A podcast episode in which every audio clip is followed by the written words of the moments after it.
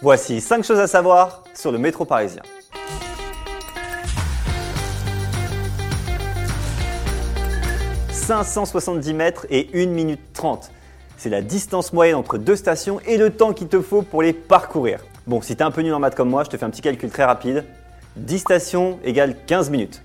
Facile. Et évidemment, il y a des lignes où tu vas te faire plus chier que sur d'autres. La ligne 8, c'est la plus longue, 38 stations. A l'inverse, tu as la 3 bis avec 4 stations seulement. La 3 bis, qui est déjà monté dedans? Personne. Le son du pass Navigo a été inventé par un mec. Oui, à chaque fois que tu valides, quand ça fait ou quand t'as pas payé que ça fait. Et tout ça, ça existe depuis 2003 grâce à un mec qui s'appelle Bernard Delage. Et il est acousticien. Apparemment, c'est un vrai métier. Chut. Donc maintenant, à chaque fois que tu valides, et une petite pensée pour Bernard qui, grâce à toi, paye son loyer. Et petit bonus, c'est aussi lui qui a eu l'idée de dire les noms de stations de métro. Ah, c'est lui, merci. Mot conseil. Merci Bernard.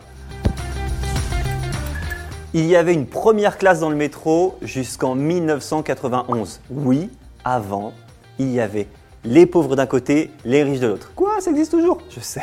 Bref, au début, en 1900, il fallait payer 15 centimes pour être en seconde classe ou 25 centimes pour être en première classe. Et la première classe, attention, c'était pas un truc de ouf, hein. c'était juste le milieu, là, les rames du milieu, parce que ça secoue moins. Mais tout ça s'est arrêté le 30 juillet 1991 à 17h précise. Le métro va jusqu'à 80 km/h. Mais bon, hein, quand je dis métro, je parle de la ligne 14, hein. la belle, la neuve, l'automatique, ligne 14. Et en moyenne, elle circule à 39 km/h. Parce que si tu pars sur les autres, c'est 21 km/h de moyenne et max 70 km/h. D'ailleurs, juste pour toi, la ligne la plus lente, je les ai toutes testées, c'est la ligne 4. Donc si tu arrives en retard au travail, tu dis pas pardon à ton boss, tu dis Hé mec, fais pas c'est la ligne 4, c'est la plus lente. Ou tu dis pardon.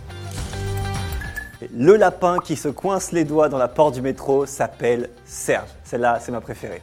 Créé en 77 et redessiné en 1986 par un certain Serge Maubry, T'as compris pourquoi ils s'appellent Serge Et ce petit lapin ressemble à un doudou parce qu'au début, c'était destiné aux enfants pour qu'ils évitent de mettre les doigts dans les portes, tu vois, tout simplement. Et ce lapin, il est devenu tellement hype qu'il a même un compte Twitter. Je te le mets ici. Bon, j'aurais aussi pu te dire que la gare la plus fréquentée, c'est la gare du Nord, ou que le taux de fraude, il est de 10% dans le métro. Voilà, maintenant que c'est presque tout. C'était un podcast Genside.